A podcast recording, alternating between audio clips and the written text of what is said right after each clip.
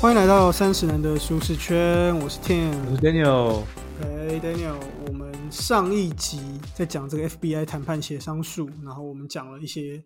有趣的技巧，比如说镜像模仿。镜像模仿就是模仿，贴上标签就是把你觉得对方的感受用你觉得怎么样怎么样说出来。然后第三个是清查指控，辩论上就有称为叫拔针法，就先把对方可能会攻击你的点先讲掉，有点像冲淡那个效果这样。我我这有想到一个，就是每次那个。周杰伦要那个什么演唱会啊什么，他都说哦，今天有有点感冒什么的，哦，先自己自己讲。上一集这些技巧都算是比较容易上手，经过了上一集之后，我相信大家现在都已经是谈判小高手了。所以我们要教大家更进阶的这个技巧，对。但在这之前呢，还是要来介绍一下这本书籍。这本书叫做《FBI 谈判协商术》，生活是一连串的谈判，跟着首席谈判专家创造双赢协商。英文书名：Never split the difference negotiating as if your life depended on it。好，作者是克里斯佛斯跟塔尔拉兹。大块文化在去年七月修订版出版，新版新版新版，旧版是在一六年，二零一六年就出版。对，然后这本书呢，也是 Daniel 呢很厉害的这个老板所推荐的。而且我们现在来讲，已经讲过一集了。我再回想，其实我主管真的有套用这些技术，在跟客户谈的时候，仔细想想，真的有，就很常用标签跟镜像。镜像镜像是我自己会用，然后他用的是标签，还有。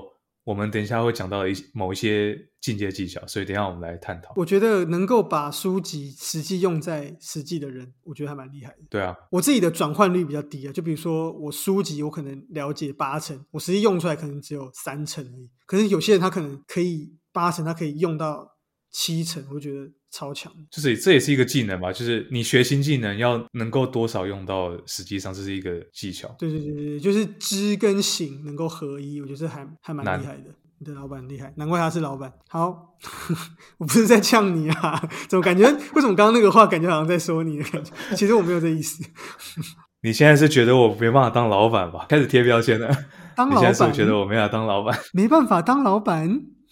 我还说，哎，镜像模仿，镜像模仿，太生硬了吧？OK，好啊，今天来教一些进进阶的技巧。看来 Daniel 跟我都上一集的东西都很熟悉啊。那第一个呢是让对方 say no。好，那这在说什么呢？就一般的时候，我们都觉得说要让对方说 yes 就是成功，就表示谈判成功了。对方说好，对方说 yes 就表示成功了嘛。但其实呢，yes 呢有很多的层次，有假的 yes。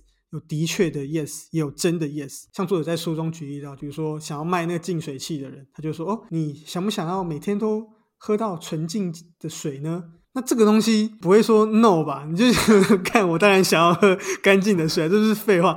所以你只能说 yes 这种感觉。可是你这个 yes 并不是真的 yes，不是你真的同意，而是假的，或者说是的确的，就是说哦对。的确是这样，但是我并没有要买你的东西。你其实心里很想说不，我不想喝水，可是你不行啊，因为 这就这没有办法，这就是你就得喝嘛。你说的都对，可是我就是不想要照你说的做。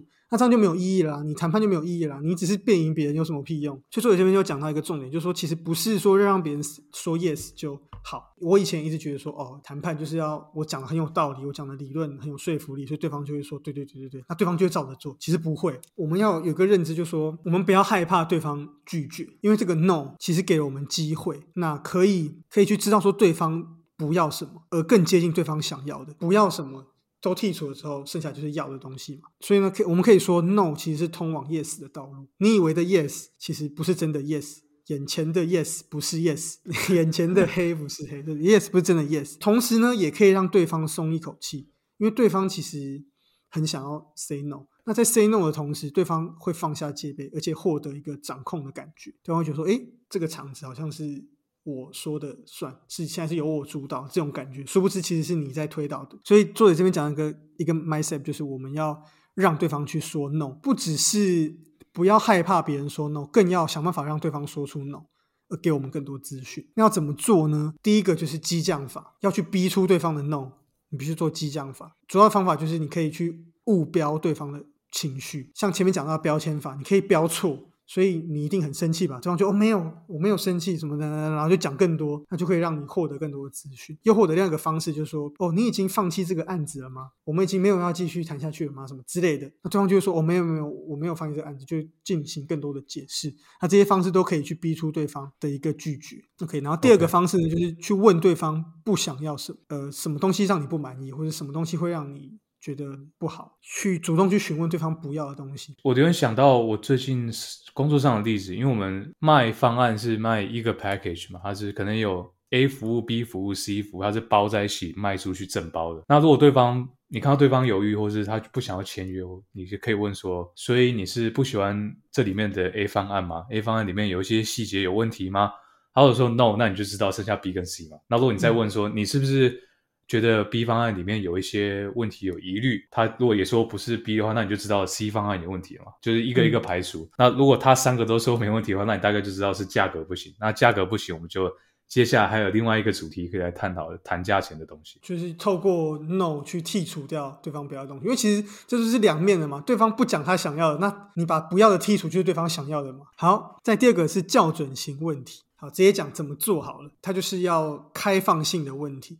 比如说，我怎么有办法这样做？或者我怎么有办法做得到？或者我怎么有办法用这么低的价格卖给你？就是问一个开放性的问题。这种问题呢，有什么好处呢？它好处就是，它并没有指控对方任何事。你想要跟对方买这个东西，对方讲哦一千块，你说好贵哦，太贵了吧，我不买了。或者说这也太贵了吧，可不可以便宜一点？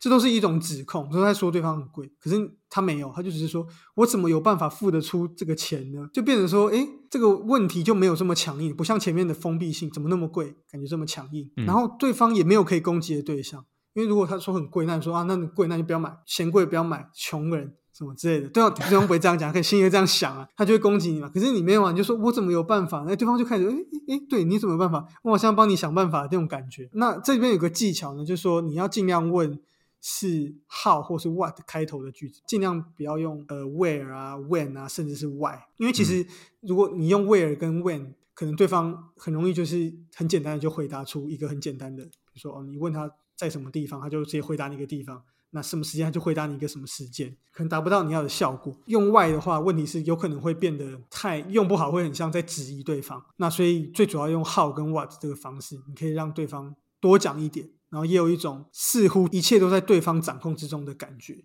但其实我们在引导，跟前面那个 no 的那个方法概念有点像。这个开放性的问题再丢回去对方，对方就会觉得，哎，好像是现在是我要来想这个解决方案。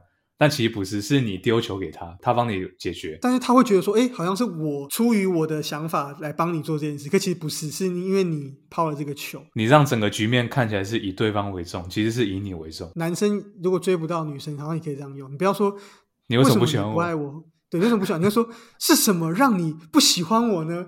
对，那对方就会讲嘛，那就 可以，你就可以做一些事情，或者说人人家要跟你分手，就说为什么你要分手？为为什么你要离开我？对，这不烂问题，是什么让你离开我呢？我就哎，瞬间就对方就哦哎啊，好像就有这个转换的余地。虽然说对方可能觉得你你很机车，死缠烂打，很爱变，搞不好更想要 跟你分手，有可能。问这个。校准型问题只是让大家多一点机会，就是在已经有看有没有那种绝处逢生的感觉，因为你已对方已经接近分手边缘嘛，那你用这个方式去试试看，说不定有奇效。那如果没有就没有，就是。就照原本的路线走啊，那个有的话，恭喜你，你赚到。我觉得蛮好，但但是这些东西最难的都在于心态啊。有时候，比如说像你，你，你，你跟另一半，像刚刚的例子，你很难情绪很难压得下来，你就很难在那个状况下很难这么理性的还问说，你一定会说为为什么你会做这个事情？你不可能说是什么让你想要跟这个男人出去？不可能，不可能吧？对，所以这个有时候这个，但如果你能做到，就真的蛮厉害。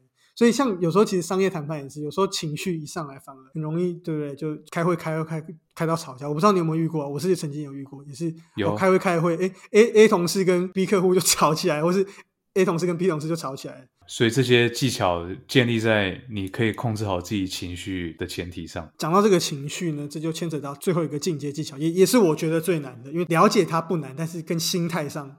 我觉得还蛮难的。那这个技巧叫做讨价还价，而且是不只是讨价还价。所以讲的说，他是要全力讨价还价，尽全力去讨价还价，不是说哎稍微讨价还稍微而已，我是要全力，我就是死缠烂打到底，这种感觉。在看这章之前呢，内心一直很抗拒，觉得说讨价还价，我就是很讨厌讨价还价。在上一期节目我有讲到，我就不喜欢讨价还价，因为我记得我常常小时候曾经跟家人去那个上海，你知道那边卖很多那种 A 货，对，然后绝对要跟人家讨价还价，没有人在用原价买买东西的。人家开三千块，你你一定是什么一千这样子 这样搞，我就觉得说太荒唐了吧。我家人就很喜欢讨价还价，所以那个时候就是啊，他就说一一千不行，然后那我们走，然后我们就走。然后我就想说，哎啊，这样走了吗？过一下回来之后，然后对方那个人反而那个老板就过来说，哎，做个朋友，一千五。那天就一直反复在在各个摊位到处进行这样子的这个。事情我觉得很荒唐，但是作者在这边其实有解释，他说，因为我们常常都会觉得说要将心比心，像我就会觉得说我自己不喜欢这样，所以我也别人应该也跟我一样不喜欢讨价还价。可是呢，其实每个人的个性是不一样的，你觉得什么东西都规划好比较好，对方可能觉得就不要，他就是要就是 go with the flow，他觉得比较好。所以每个人个性不同，所以将心比心这件事不能用在。谈判桌上，你不喜欢讨价还价，说不定别人喜欢，别人就是故意开这个价格，就是让你来杀的。然后另外就是呢，妥协呢，在谈判中其实也不是每次都适用。比如说今天到底是穿黑袜子比较好，还是穿白袜子比较好？那妥协的结果就是一只穿黑，一只穿白，你觉得这样会好吗？肯定是最烂的吧？要么就全部黑，要么全部白嘛，没没有在全部一黑一白的嘛。还有另外一个就是，因为作者都跟谁谈判？作者都是在跟绑匪啊、恐怖分子谈判，有十个人质。你说好，那这样你放五个，五个给你杀掉，不行吗？不行吗？FBI 不能干这个事，不能说好，那你挑五个，然后我我选五个，然后我们这样好，皆大欢喜。或说我给你要五五五千万美元，不行，我给你。两千五就好，但是你杀五个人不行，不能这样吗？我就是要全部人都救出来嘛，没有在跟你那边讨价。那对绑匪来说，我就是全部钱都要嘛，我又不 care 那个人，那个人我也没有想杀，我就是要钱，这就不是一种，就妥协不是一个好的方式。所以我们必须去了解，有时候谈判上。可能对方也不一定觉得妥协是好，他要么就是全部，要么就是要或没有这样，要或没有，对对对，也不一定对对方好。看了这个说一下，就哦，原来是这样子一个概念，才需要讨价还价，而且要全力的去讨价还价，获得我们最想要的结果，这就是谈判的目的。那其中有一个重点，就是在校准性问题，我们讲到，我们心理素质要强，所以呢，我们要有办法去接住对方的第一拳。对方在讨价还价的过程中，可能都会。丢出一些很极端的数字，比如说像前面讲到的那个卖东西的例子，他可能一开始就给你开出什么三千块，你心里想的可能是一千块，就对方开价是三千块。作者在书里讲到叫极端锚点，这种有经验的谈判者，他通常不会说哦，给你顺顺的哦，比如说这个东西我我想要卖卖三千块，我一开始就先开说哦三千五不会，他一定老板一定给你开六千这样，就很像在拳击的时候，对方第一拳一定会给你一个很强烈的这个重拳。所以你一定要学会挨住第一拳，你不要听到六千你就心就垮掉，你就觉得说那那这样应该不可能吧？这个他开六千五，我想要的怨妇价格是两千，我一定买买买不起啊，那就走了吧，我们不用谈了。如果你心里这样讲，就输了，就被对方给击倒了。我们要尽量的在交涉的过程中获得对方更多的这个资讯，达到我们想要的这个结果。这里面就讲到了一个叫做艾克曼法。可以怎么样去谈？当然用在一般的事情上也是可以，但这边主要是以这个金额为为主了。那它主要做法就是第一个就是给出你要的目标价的百分之六十五。就刚刚我们提到这个极端锚点，你愿意花一百块买这个东西，你就先说六十五。对方听觉得说哇塞，太低了吧，太太低了，太夸张了。给对方一级重拳，你再设定一个是提高到百分之八十五，然后提高到百分之九十五。比如说六十五块，然后八十五块跟九十五块，你的出价是慢慢抬高，但是是越抬高越少。给对方一种我好像没空间了，对，没空间，我好像诶，这已经快到我极限的这种感觉。然后另外呢，也去引发对方的互惠心理，因为你本来说跟老板说六五，老板说不行，太低了。你说那八十五，那你让步一点，老板也会把他的他可能原本定一百五，还他也会再下修啊，那一百二这样，他也会慢慢下修一点，就一个互惠，人其实有这种互惠的心理，嗯，对。再就是不断的说 no，在中间的过程中。这就是一个我，这就是我觉得最难的，对方就会让步越来越多。那这个时候你很容易就觉得说 OK 了，因为这个时候你要不断说 no，心理素质要强。所以这边我讲，你一定知道，大家都知道要怎么样讨价还价，可是你就是内心就会沉不住，因为觉得说，哎，对方会不会随时跑掉？对方会，对对对，你就会很怕。所以这时候不要，你就不断说 no，最后再给出一个有零头的数字，让对方感觉说好像你经过缜密的计算，你要一百块，你可能最后就说啊，九十九点七块啦，这样，对方就说哦，九十九点七哦。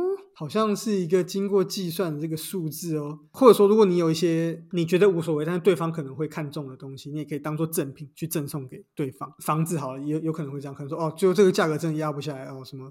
一千三百万不能再低了，可是比如说哦，加一个什么车位，或是加一个什么样的东西，给一个什么家具什么，那这个有有零头，这很有趣，因为作者在书里就有提到，他曾经就是用四千五百零一块把那个人质给赎回来，他的主管就说这到底差这一块到底是差在哪里？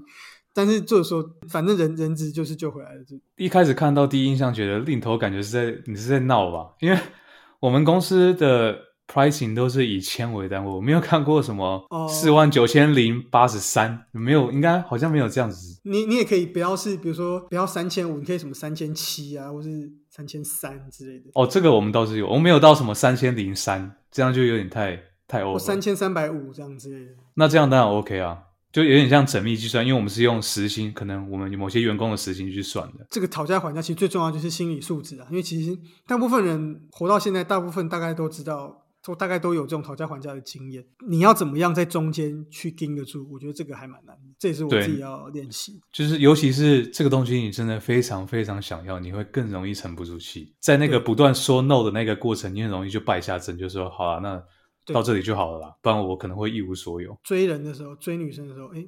或者女生追男生的时候，哎，也许也可以用用看，搞不好这个技巧也可以拿来使用看看，说不定。啊不然你最近你最近可以用用看啊，工作上应该蛮有机会可以使用到的。好，那以上三个，这个让对方说 no，还有校准型的问题，还有讨价还价，就是我们今天提到比较进阶的技巧。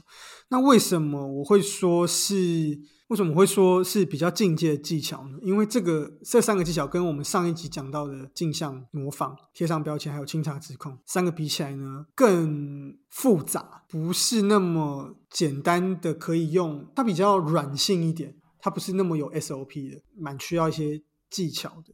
另外呢，还有就是他们比较需要比较多心理素质来做支撑，接受对方说 no 啊，还有像校准性问题的时候，你要怎么去问？开放性问题要怎么问的有技巧。还有最后讨价还价，你要怎么在这这个过程中你都盯住，没有让步，不要被对方给击到。我觉得这个都是比较需要一些心理素质。可是前面的镜像模仿啊、贴标签就比较还好，比较是技术面就可以做到的。这个比较多心理层面的东西，所以我觉得比较难，所以我把它放在进阶的技巧里面。而且我觉得今天这一集讲到的是三个启动门槛比较难、比较高，就像听刚刚讲到，心理素质是一个很大的前提。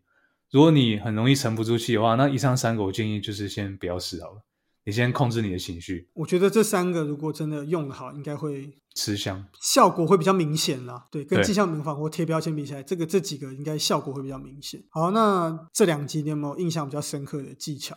第一个当然就是镜像模仿，因为其实我后来意识到，我在读这本书之后，我才意识到我一直都在用镜像模仿，只是我不知道。那个叫镜像模仿，像作者就很明确的把这个技巧明确的列出来在书里面，那我才知道哦，原来我在套用的技巧是这个，无形之中我已经有这个技巧了，所以我我现在有意识到，当然我现在也会更注意我使用的频率。那另外一个谈判书我比较常用到的是校准型问题，那这个也是我在读这本书之后我才知道，哎，原来有这样的一个技巧同整系统化的同整出来，因为我我很很早就听到我主管在讲。